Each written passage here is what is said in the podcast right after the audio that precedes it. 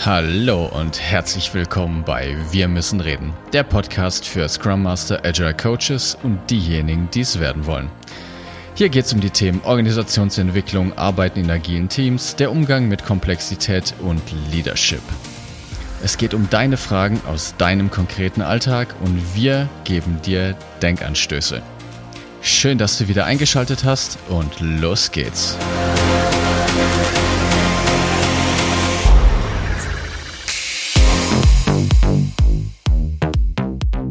Welcome, everybody, to uh, this uh, new episode. And we have a special guest today. Uh, that's why we also talk in English. And I have uh, Jurgen Appelo with me. He calls himself a creative networker, but sometimes he's just a writer, speaker, trainer, entrepreneur, illustrator, manager, blogger, reader, dreamer, leader, or freethinker, or just the Dutch guy. Uh, Inc.com has called him a top 15 uh, leadership expert and a top 100 leadership speaker. From 2008, Jurgen wrote a popular blog on noop.nl, offering ideas on the creative economy, agile management, organizational change, and personal development. He's the author of the book Management 3.0, which describes the role of the manager in agile organizations, How to Change the World, which describes a supermodel for change management, Managing for Happiness, which offers you practical ideas to engage workers, improve work, and delight clients, and Startup, Scale Up, Screw Up, which dives into the major topics that business leaders and entrepreneurs are confronted with throughout the business lifecycle. Welcome to the show, Jurgen Appelo. Thank you, David. Pleasure to be here. Do you have anything to add? Anything the listeners need to know about you? Oh, well, you gave a, quite a bit of an introduction already. Um, but um, um, I don't know. I am trying to write a novel that is not yet on this list. Ah, yeah. my, next, my next book project is actually a sci-fi novel, completely different topic, but uh, some people find that interesting to to know. Um, and um, yeah, I think you mentioned the rest already. Okay, cool. So just recently on uh, LinkedIn, I saw a very interesting post because you said something in the lines of, "Oh, thank God we finally moved on from agile versus lean and Scrum versus Kanban debates." So I would like to know what are more useful debates in your opinion? What should the agile community discuss more about in your opinion? Well, yeah, that I made that comment um, sort of tongue in cheek, but of course, there's always a serious note behind it.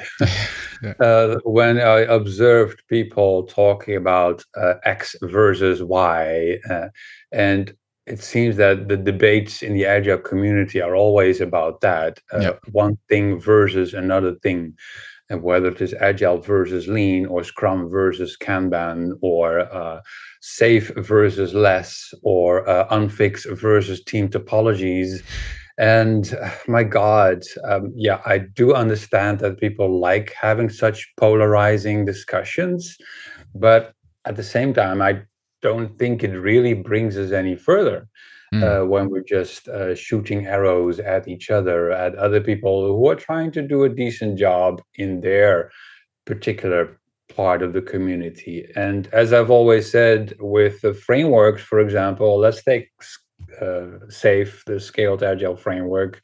For me, the glass is half full, not half empty. I know quite a few people in that community, and I know they're good people. They're trying yeah. to do a great job, and um, there are some aspects of the framework that I don't like, but ultimately it's just a collection of good practices that work for some companies in some parts of the world. So if we see it for that, then fine. Um, so I would like to sometimes move on the A versus B uh, discussions and go to a bit more of a systemic discussion like how can we um, scale organizations horizontally rather than vertically? Because that seems to be a problem when we have enterprises with with 12 layers of management in the middle um, mm. where things move very slowly that have a very difficult time to adapting uh, adapting to fast uh, moving companies uh, such as uh, Tesla or or Haier or whatever um, that have far fewer layers of management. So I think those are more interesting discussions than uh, should you do that with framework A or method B. Yeah, Yeah. But do you really think that that management is the problem, or what what exactly is then the, the, the problem with management layers? Well, they tend to slow things down. Um, I am not against abstraction, by the way. Abstraction is a very common phenomenon in, in systems. Mm. I mean, there is a reason we use teams and refer to teams because for the rest of the organization, that is an abstraction. When we can talk about team X rather than having to name the individual people one by one. Yes, that is that is very inconvenient. So we call them a team, and that is in itself an abstraction. You just created a layer, a, a, a mini system inside a larger system. That is completely normal. Uh, uh, we cannot communicate otherwise, basically, and that is how communication uh, is is optimized. But um, when you have uh, 12 of these layers, 12 of these abstractions, and information has to move from one to the other through through 12 points, uh, hopping back and forth or up and down, uh, then you have an issue. Mm. And I've discussed that with my first book, Management 3.0, and this is still a hot topic decades Uh, uh, uh, or well, in, in 15 years after I, I, published the book, basically, or 13 years actually. Um, but the discussion has been going on for decades all, already, and it seems we we still can't solve it. How to make organizations flatter with with fewer layers of management. I'm not saying zero because that's never going to work, but yes. we need few, fewer fewer abstraction levels um, so that information flow can happen uh, faster. And uh, I'm very much inspired by how networks work, uh, the, whether it's the human brain or ecosystems or yeah. whatnot. Uh, complexity science offers us a lot of uh, inspiration on how to have things scale uh, horizontally rather than um, vertically, as I always say. Yeah, yeah yeah, especially the complexity science uh, aspect is really interesting, I think. And if you if you see how they analyze scaling, then it's uh, by decomposing, like uh, right, not by um, aggregating. So you decompose the system in its coherent parts, and then you try to make new links between these. It's like I don't know, music. We have only twelve tones, right? And you can make zillions of songs with just 12 notes. Exactly. Yeah. Yes, indeed. Indeed. That's a very nice uh, analogy. And uh, I, I, posted just uh, an hour ago an article on, on, a, on the blog, uh, on the Unfix blog, about um, uh, turf types, uh, which in the Unfix model is an example of, of horizontal scaling. When, when, a, when a unit gets too large, you can introduce um, groups um, uh, that without managers, but just to create containers for people to have a sense of belonging or have a sense mm-hmm. of territory. And I gave, as an example, I gave the houses in Harry Potter's uh, Hogwarts University. I'm sure you're familiar with Harry Potter yeah. and J.K. Rowling at the time invented the concept of the house, Gryffindor and mm-hmm. uh, Ravenclaw and Slytherin. and uh, and I looked it up, and it turns out that there are roughly around 600 uh, kids at Hogwarts University. So by having four houses, she divided the 600 kids into groups of 150. Now I don't know if she did that intentionally, but that is exactly Dunbar's number. number yeah, one 150. I mean, is that a coincidence or not? Uh, because up to roughly 150, uh, the, the research suggests that we can feel a sense of belonging in, in a group of that size. Then we know people by their first name. Yeah. So a kid within the house of, of, of Hufflepuff uh, knows the other 149 kids by their first name, possibly, uh, but not all 600 people at, at mm-hmm. Hogwarts University. That's that's too much. So that's a way of scaling. You, you you create smaller containers but there is no people manager on on on a house. So of yeah. course there are some maybe a captain or some informal role roles moderators or whatever that could even be on a, a rotating basis for example. Like the elder the elderly kids have a few more rights than the younger kids. So all of that very democratic. So no managers are involved. Yeah, yeah. But then on top you create more complexity on the on the coordination side, right? Because then you have four houses, but you of course need someone who uh, coordinates between these four houses because you have still 600 people to manage somehow True, true. And this is an example of where we can be inspired by network science because in in in network topologies we also work with um, uh, uh, strong ties versus weak ties. There's clusters of neurons in in the human brain, for example, with lots of connections between them, and then long distance connections between neurons far away in the brain, far fewer connections, and those are the the weak ties in, in, in the network. And you need both. You need the strong ties for the small groups, the closely yeah. knit groups, and you need the, the, the, the long distance connections to faraway places in in the network. And the hub the hub and spoke model they call that in in in air uh, traffic uh, lingo um, for for airplanes, um, and it's a well-known principle, and that is how networks scale without introducing vertical layers of management where everyone has departments, and then the departments become business units and divisions, and and and so on. How how was it called? Sorry, again. Um, a, a pr protocol, or what was it? Um, I'm I'm sorry, I don't remember. don't know which word you were referring to.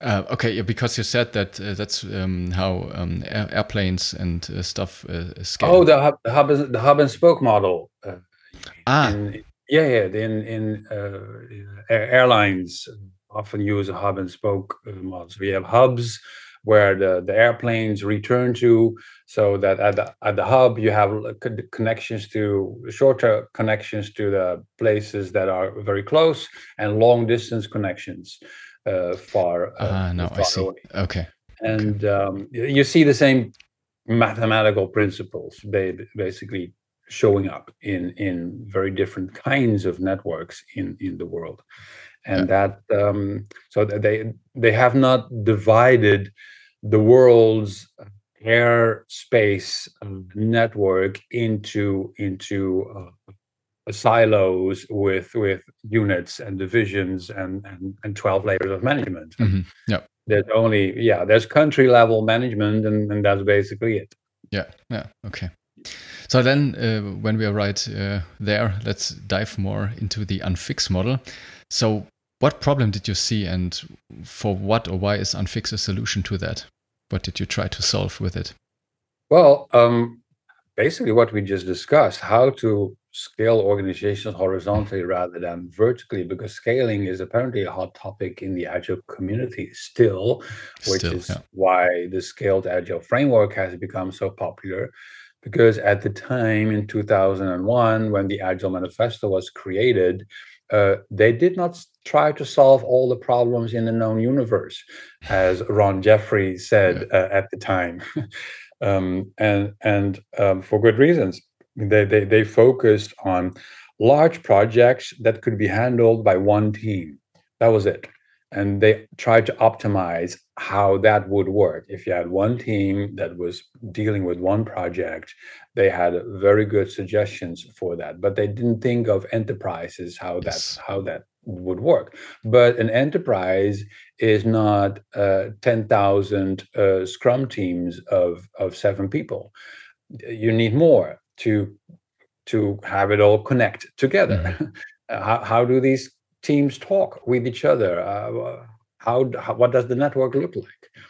So I wanted to give something, some suggestions there that would be an alternative to framework thinking because for all its good intentions, as I said earlier, the glass is half full, not half empty, as far as I'm concerned. But uh, for all good intentions, SAFe does collect a lot of nice practices from all over the world, but they present it as a framework. And I don't like the concept of the framework because the frame is something that is rigid.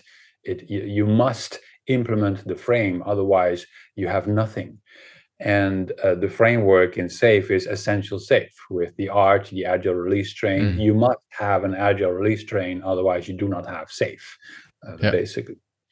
Um, and I wanted to offer something that is more loose, more more optional, less less mandatory, um, and uh, and that's why I started the Unfix model. It's a pattern library rather than framework. I'm not the first one. There are others. Uh, I credit team topologies. Mm. Sociocracy is a pattern library. Liberating structures is a pattern library.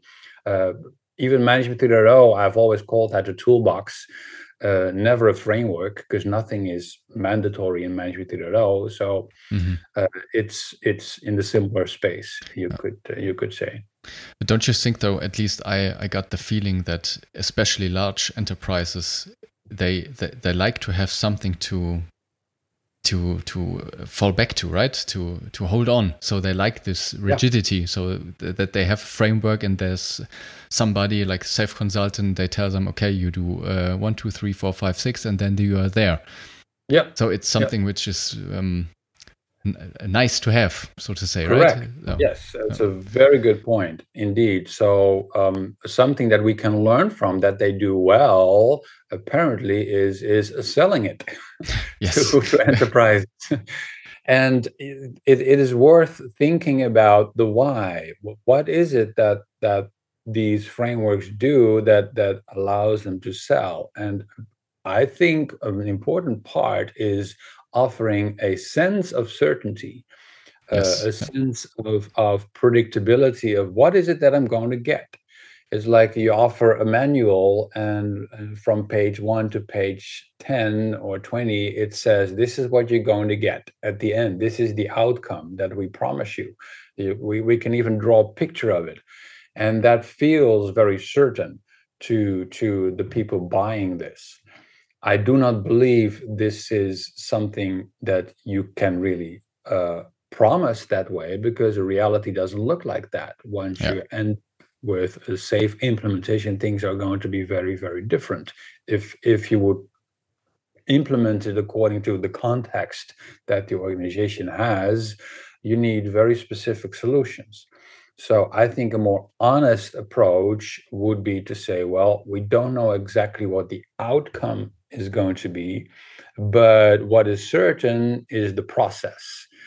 Um, and I think that's what where we are going with with the unfixed model. We cannot promise a certain outcome because the outcome depends on the organization and their context. But what we can promise is the process, the certainty of what are the steps that we're going through. And you can compare that, for example, with um, uh, political elections everyone knows how political elections uh, mm-hmm. are going to work. We will have elections again in my country in, in November. We know the process. Everyone knows. So everyone knows the game. Nobody knows the exact outcome um, that's rather unpredictable. Of course, some people try to predict. That's the fun part. Yeah, yeah. but there is a sense of certainty and safety for everyone because we know what the process is. We know the process is well managed, and that gives us a sense of certainty and safety yeah. for moving that direction. It's the same with um, uh, World Championship football or the mm. Olympic mm. Games or whatever. You don't know who's going to win, but the process is very predictable. So I think the mistake made by frameworks is that they promise an outcome. Um, and what they should promise, or what we should do, is promise predictability in the process. These are the steps that we're going through. We will go through together. Um, and we're going to explore. A significant part will be exploration and and, and mm-hmm. playing and, and, so on, and see what emerges. But then um, we're going to have something that will fit you. That is the promise of of the process. You will get what you des- deserve. yeah, yeah. yeah. like elections. Yes, yeah. People exactly. get the government they deserve. yeah. Oh man. So um, I think the, the analogy is is pretty spot on, and you can also compare a bit closer to home a design sprint. Uh, for example, some people are very familiar with design sprints in mm. design thinking. That is a very predictable process. So what we're going to do on day one, day two, day three, and four and five. We don't know what the ideas are going to be at the end of the design sprint, but you can draw exactly the process. So yeah, I think um, me and my team will have to do a lot more effort there in what is the process going to look like for playing with the unfixed model. Uh, that I don't know exactly what people are going to get as organization design, um, but we promise them uh, it will be what they deserve. can you give more, they play the game. can, can, you give uh, more, more insight on how this process looks like? Mm. Well, I think it's going to involve uh, quite a bit of playing and experimenting, um, and just familiarizing familiarizing people with the options that they have. Uh, would they like to have reteaming in the organization or not? For example, uh, some companies benefit a lot from dynamic reteaming, mm-hmm. and other companies really don't like this.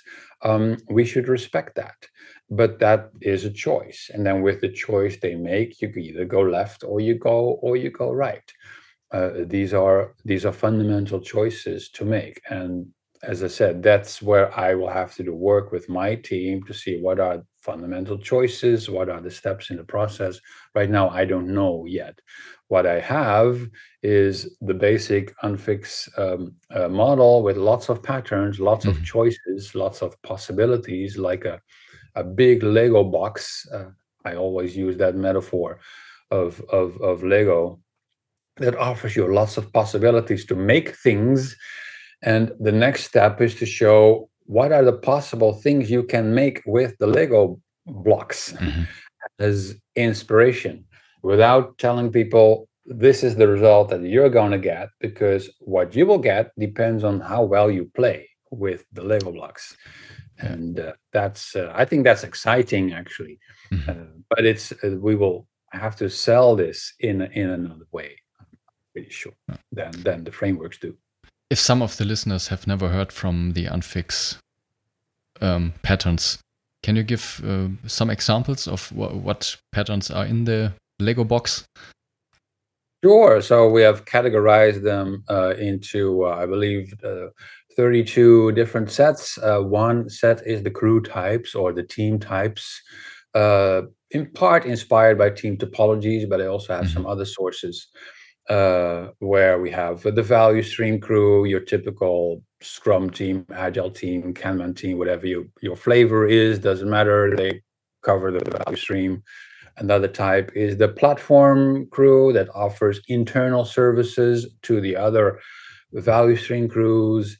Um, the governance crew is the management team, basically, um, and so on. So those are seven crew types of the crew types set, but we have 31 other sets. One is a set for decision making, for example. How do teams make decision? Because dot voting is one, uh, consensus is one, mm-hmm. unanimity is one. Um, in uh, scoring with a spreadsheet in various columns uh, is one, etc. Those are several examples, but there are uh, 15 in total that this set offers.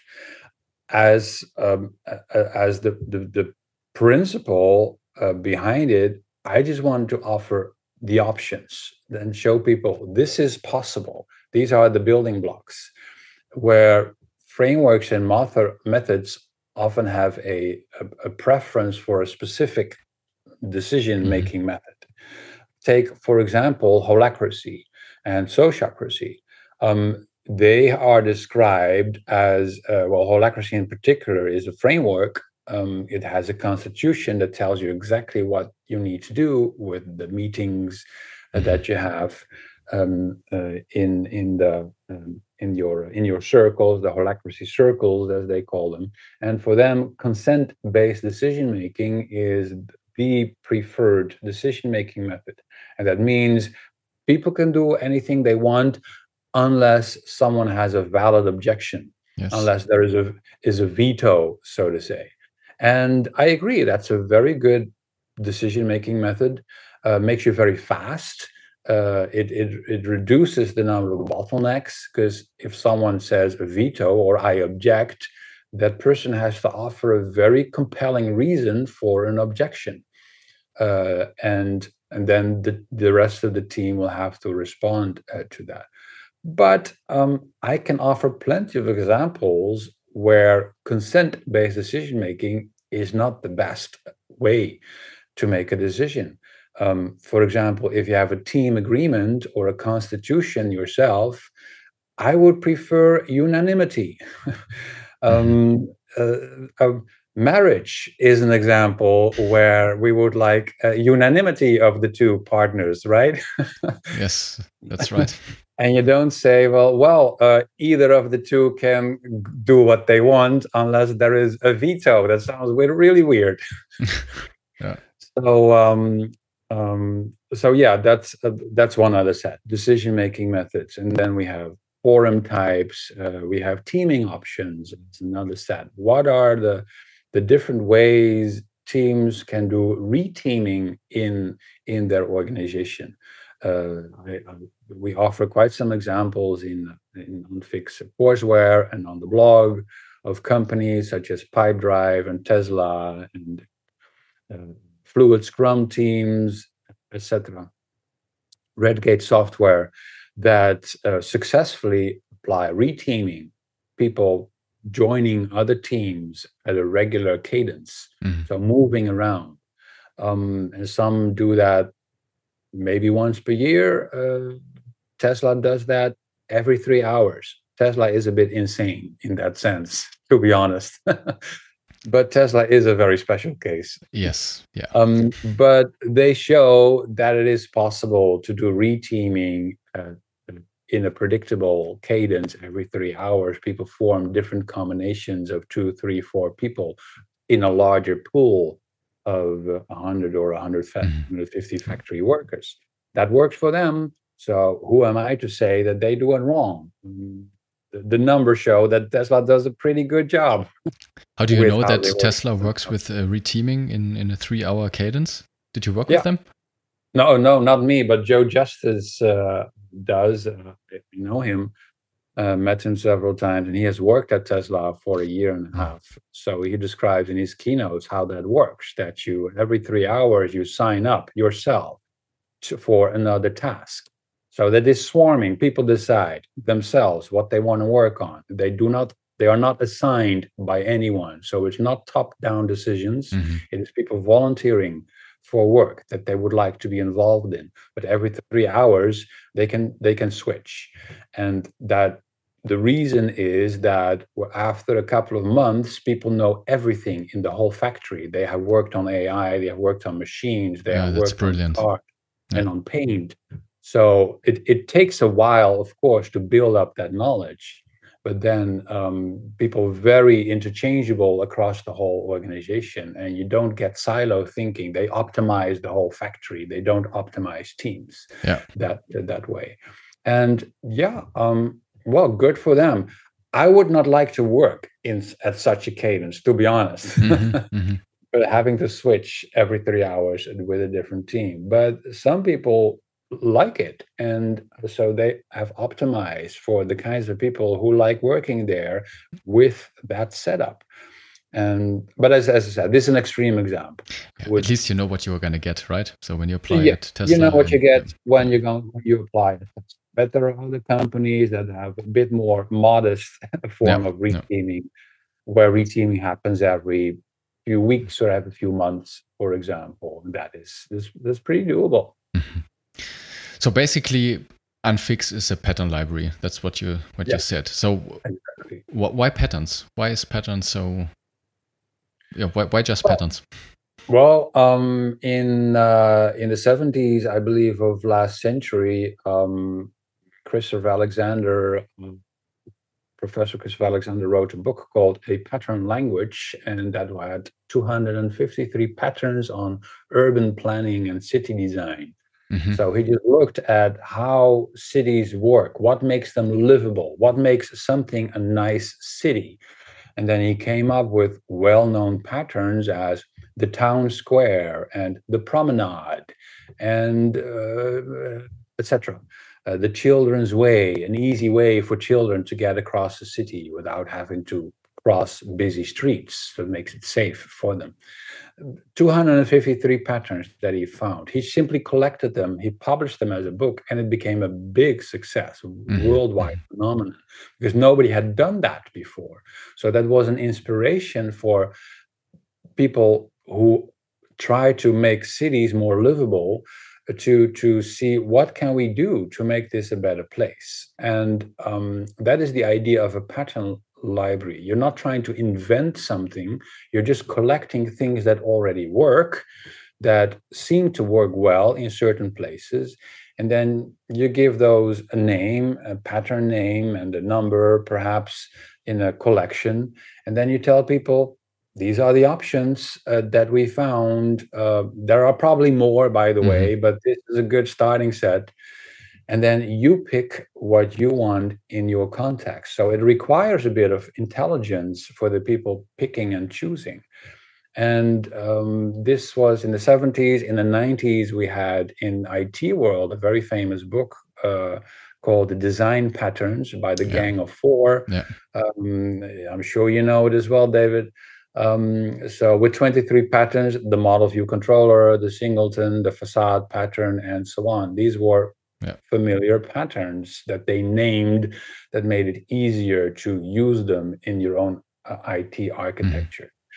Mm. I'm just trying to do the same with ways of working. How do people work together across mm. uh, enterprises? And yeah. then you pick and choose. But I'm, I'm not telling anyone this is the framework this is what you must have and then you fill the empty slots in the framework no that's mm. that is is not what a pattern library is my my point is just that don't you think that people or the towns when you when we stay with that example make the patterns work and not the other way around so that there are cities that have a town square and whatever children a children's um, yep. walkthrough place and and whatnot but they're still shitty.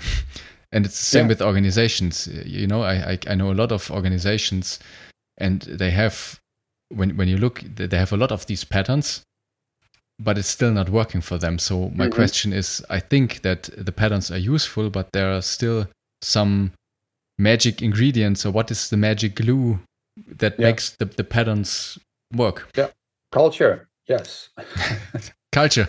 Yeah. So I'm not trying to solve the culture problem. There are yeah. thousands of books already written on that topic. um, so why bother addressing that again? Um, I, I, am making an assumption that you have an organization with people who are willing to create a better organization, a better company, where some fundamental uh, um, um aspects of organizational culture are already in place and yes, then this pattern library is going to be useful for them. But in the same way, sociocracy is going to be useless and team topology is going to be useless and, and all the other pattern libraries the same they will be useless if there is no culture of people who want to learn and make things better for in their in their organization then unfixes are not not going to help uh, either and I also get the question every now and then, um, but how do I convince our managers um, that this is something to um, to uh, to uh, uh, to start using? And I same I tell people there are already ten thousand books on on change management and and mm. persuasion and and and so on. Um, I'm not going to start again yeah. describing yeah, what has already been described many, many, many times by other people. So if you struggle with implementing or, or introducing ideas in the organization, don't ask me. Well, I wrote a book, How to Change the World, just a little book, 90 pages, long time ago. That was my contribution to this, to this topic of change management. I don't want to cover that again. There's so much good stuff on, on how to introduce ideas in organizations. Um, if you want to learn that, go elsewhere. But if you want to know what the patterns are, check out the, the Unfix model. Yeah. Okay. Okay. Fair enough. Yeah. But uh, just from the the literature that uh, that I know is that the the, the entire culture discussion is um, very um, based on a machinistic thinking. You know, so that they think that they can just create the culture they want, and that's not that easy. You know, as uh, over the last years when I I learned a lot about uh, systemic theory and system thinking and stuff like that, then you know that culture is more or less just happening to you and you get the culture you deserve. Then yes. we are back again yeah, at that yeah. Uh, thing. Yeah. yeah. But it's it's fine, right? So yeah, yeah, it's understand. Well, it's a you could say it's a bit similar to to uh, workout programs uh, or um, pilates or yoga or or whatever um, how do you convince someone to start yoga? Well that's not in, within yoga. Yeah yeah, yeah, yeah, yeah, you're right. Yoga is yoga. If, if you like yoga then then check it out. If you don't like yoga well don't do it. Yoga is not going to tell you how to do yoga when you don't like it. Yeah fair enough. Okay so um, when you, you talked about that you have patterns for, for for teaming and things i almost always see in organizations is the discussion how do teams or crews form around projects around topics around what do they form? Do they stay constant? Do they change? We already discussed about that re- reteaming and stuff. But it's always the discussion what if the people just sit around and they have nothing to do? So is there any solution to that? So how how can you make sure that the the crews form around the right things Good question. Um, I think a fundamental question is that everyone needs to know who their customer is. If you do mm-hmm. not, if you cannot answer the question, who is your customer, then you should scratch your head and wonder why are you working there at that organization. So either the customer is someone outside the organization that is paying you uh, your salary, that's what you're paid from from what that customer um, uh, pays as invoices or fees or whatever or it can be an internal customer another mm-hmm. unit another team that you are serving like uh, coaches team coaches serve the the agile teams or the value stream crews that they work with. So then those are their customers. Or a platform crew knows that they offer an internal service to an organization, whether it is IT infrastructure or or or, or even kindergarten, as I as one of my favorite examples of a company number of years ago, where there's a small company with kindergarten in the in the in the um, in the basement, and that, that's a platform service. That's a service that that small unit offers to the rest mm-hmm. of the mm-hmm. company so they know who their customers are. You should be able to ask any organi- any person in the company, who are you working for? If they don't know, then you have a problem with your organization design. Then you apparently haven't created the the the the circles or the teams or the squads or whatever you would like to call them. We call them crews uh, mm-hmm. in a way that makes sense uh, to people because they know they don't know whom they're working for. Mm-hmm. Yeah, makes sense. Yeah, but I think that that exactly is the problem in most of the large organizations or enterprises. You know, that's just so much internal stuff going on that they forgot what, who, or what their customer is. Yeah, and then it's uh, of course very difficult to yeah. make a good yeah. job.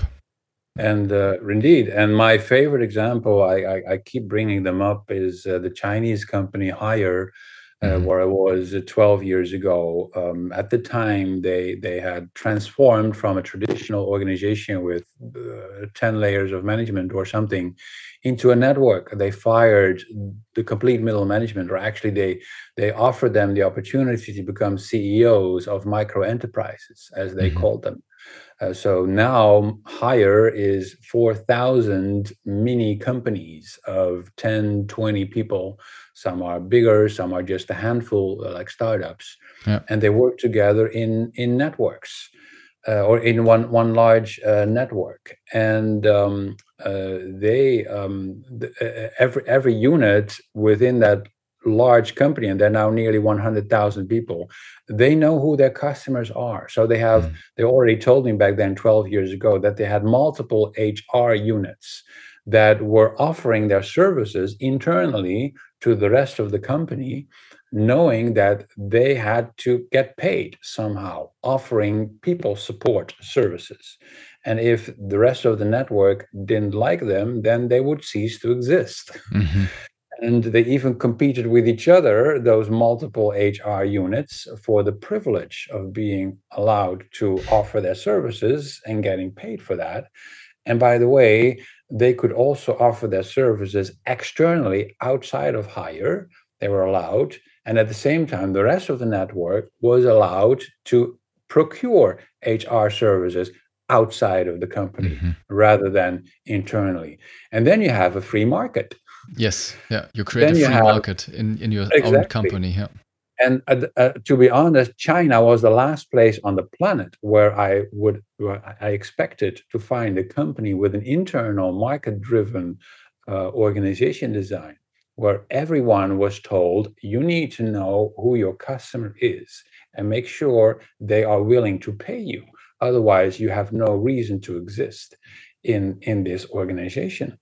And uh, they they they drove that to the extreme by literally creating 4,000 or at that time 3,000 little units that mm-hmm. had to collaborate and compete in a large network for the privilege of offering services to each other or to the outside and well, you don't need to go to that extreme again, because Tesla and Haier are extremes, but they for me they sort of they they plant a flag at the horizon. Yeah, so yeah. you could go in that direction. But um, take it easy, take small steps. Um, you don't have to be them tomorrow, but you can be inspired by how they got their reorganizations done, what they are doing in terms of uh, radical innovation, and then figure out what you can do yourself. But it, it shows that people need to know who their customers are. Mm. Okay, so last question in uh, this uh, topic area, and then we move on to the AI things. Okay, sure. Um, why do you think, or what? Yeah, why are transformations so painful for a lot of organizations? What do you think? because, because people don't like change, me included.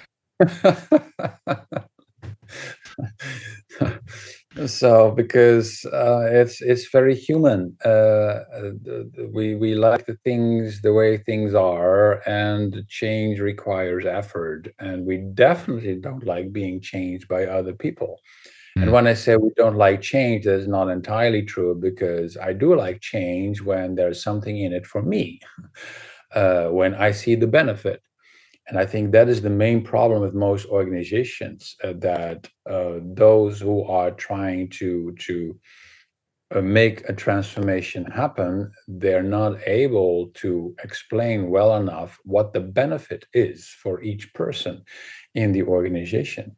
And in general, people see more risks than benefits. That's a human thing. Yeah. Um, we're very risk averse and we mostly see problems and only few opportunities and yeah that is a, a thing that coaches and consultants and managers just have to work with that people on average see more risk than opportunities uh, they, they they put higher weight uh, uh, on on the risk part of, of a change but then um, uh, once you solve that um, uh, and there's as i said there are tons of books on that mm-hmm. on that topic yeah. um, not my personal expertise um, it comes back to the question then you, you need to explain what are ultimately the benefits for each individual person and that is different for different people so the benefits for the executives are different from the benefits for the average team worker um, so there should be different benefits for different people. And that is, I think, where many transformations fail because they are probably purchased by uh, a management layer um, for, I don't know, perhaps um, uh, keeping up with the with the rest of the industry by mm. being more agile but they don't know how to explain this or sell this to other uh, the others in the in the in the enterprise. Do you think that transformations are the right way to go in in, in the first place? So instead of just doing uh, analyzing what is the problem and just doing small changes instead of just calling it the big transformation and the next five years everything will change you, you know it's for me it's two yeah. different approaches um, good question. Um, I ended my uh, my first book, Management 3.0, with a chapter on uh, Kaizen versus Kaikaku, or continuous change versus radical change. Mm-hmm. Uh, what you refer to as Kaizen. Uh, indeed, most of the time we need Kaizen, uh, small changes, step by step. Um, and um, um, I, I, agree with that. But system science shows that if you do step by step improvement, at some point you may get stuck at a local optimum. And the only way to get out of the local uh, optimum mm. solution and jump to another point in what they call the fitness landscape is with a radical transformation. And yeah. that is kaikaku rather than kaizen but it's good to do kaizen first because you need to be you need to create awareness of what the landscape looks like so it is good to have some expertise in small changes in the organization and and be aware of what could potentially be a radical change uh, for example by using the Unfix model in one small isolated part of the organization one business unit do some exploration there mm. with a pattern and so on. And once you know that things are working, and I'm sure they did that at Haier as well, because they did a radical change in around 2010, but they did some local experimentation uh, first before they thought, okay, now we have to roll this out in the whole the whole company. The the Kaizen approach is not going to do that uh, for us. So first small experimentation, then once you get, then at some point you will notice that I'm sure you get to a point where okay, yep. small changes aren't going to cut it anymore. Now we need something big. Mm-hmm. Uh, and that's uh, you need both. Okay. Then next topic AI. It's one of the biggest things over the last I don't know five years that popped up and will um, continue to change our lives in the next, I don't know, uh, 10 years, 20 years. Apparently, yeah. yeah. apparently. So, what do you think is the role of AI in organizational design? I don't think there is um, one role. Um, I think there are a number of consequences of uh, the emergence of AI in organizations, and we need to see the opportunities and uh, apply them apply them well. Um, i think at some point we're not there yet but at some point in in the future we should be able to ask uh, ais for suggestions for our ways of working. For example we could say uh, at some point we have these kinds of people this challenge that they are confronted with uh, what do you suggest as our ways of working. How should we organize ourselves on team in teams? What kind of meetings or collaboration moments uh, and so on. And then perhaps it could generate a framework per case. I think that would be ideal once an, an, an ai understands the topic, the case, the context, then from available literature and knowledge on on uh, human ways of working, it could suggest, well, in this case, I would perhaps a, a Scrum adaptation. Here, I would suggest uh, some team topologies, structure, or or whatever. Uh, we're not there yet by far, um, yeah. but uh, that is one one opportunity I see uh, behind the horizon. In the short term, I just see consequences for individual people um, that um, that will matter to them.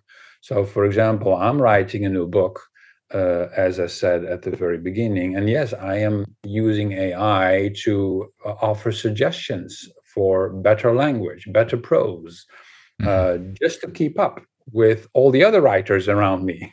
yeah because uh, as as some people uh, say, and I agree with that, um, uh, you do not you will not going to lose your job to AI. You're going to lose your job to another person who knows how to use AI. Yeah, yeah, yeah that's a good point. If you don't know it, then you're out. So that is the change that we're going through, that all of us have to learn just to keep up with everyone else around us because they're going to go faster because of the things that AIs can do for us. It is, is making my work, some of my work easier mm-hmm. uh, uh, for as a as a writer, and I'm sure it's the same for for programmers and and coaches and, and managers and so on, HR, uh, recruiters, you name it. Mm-hmm.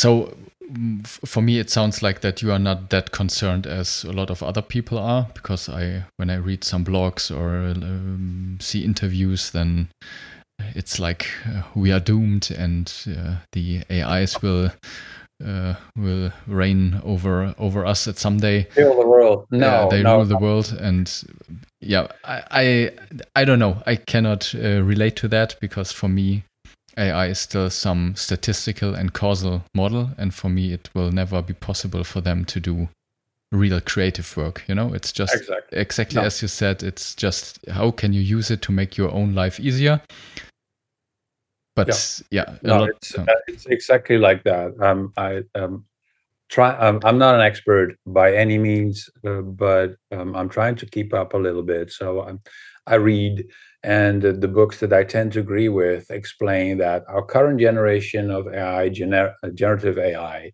um, is is going to be stuck in a corner because it's it's incredibly um, um, uh, good at some things, pattern matching and generation of things that look real, but at the same time, it's incredibly stupid. Mm-hmm. It has mm-hmm. no idea what it is doing. yeah. So it can give you a million pictures of a cat, but it doesn't know what a cat is. And that is a problem. Yeah.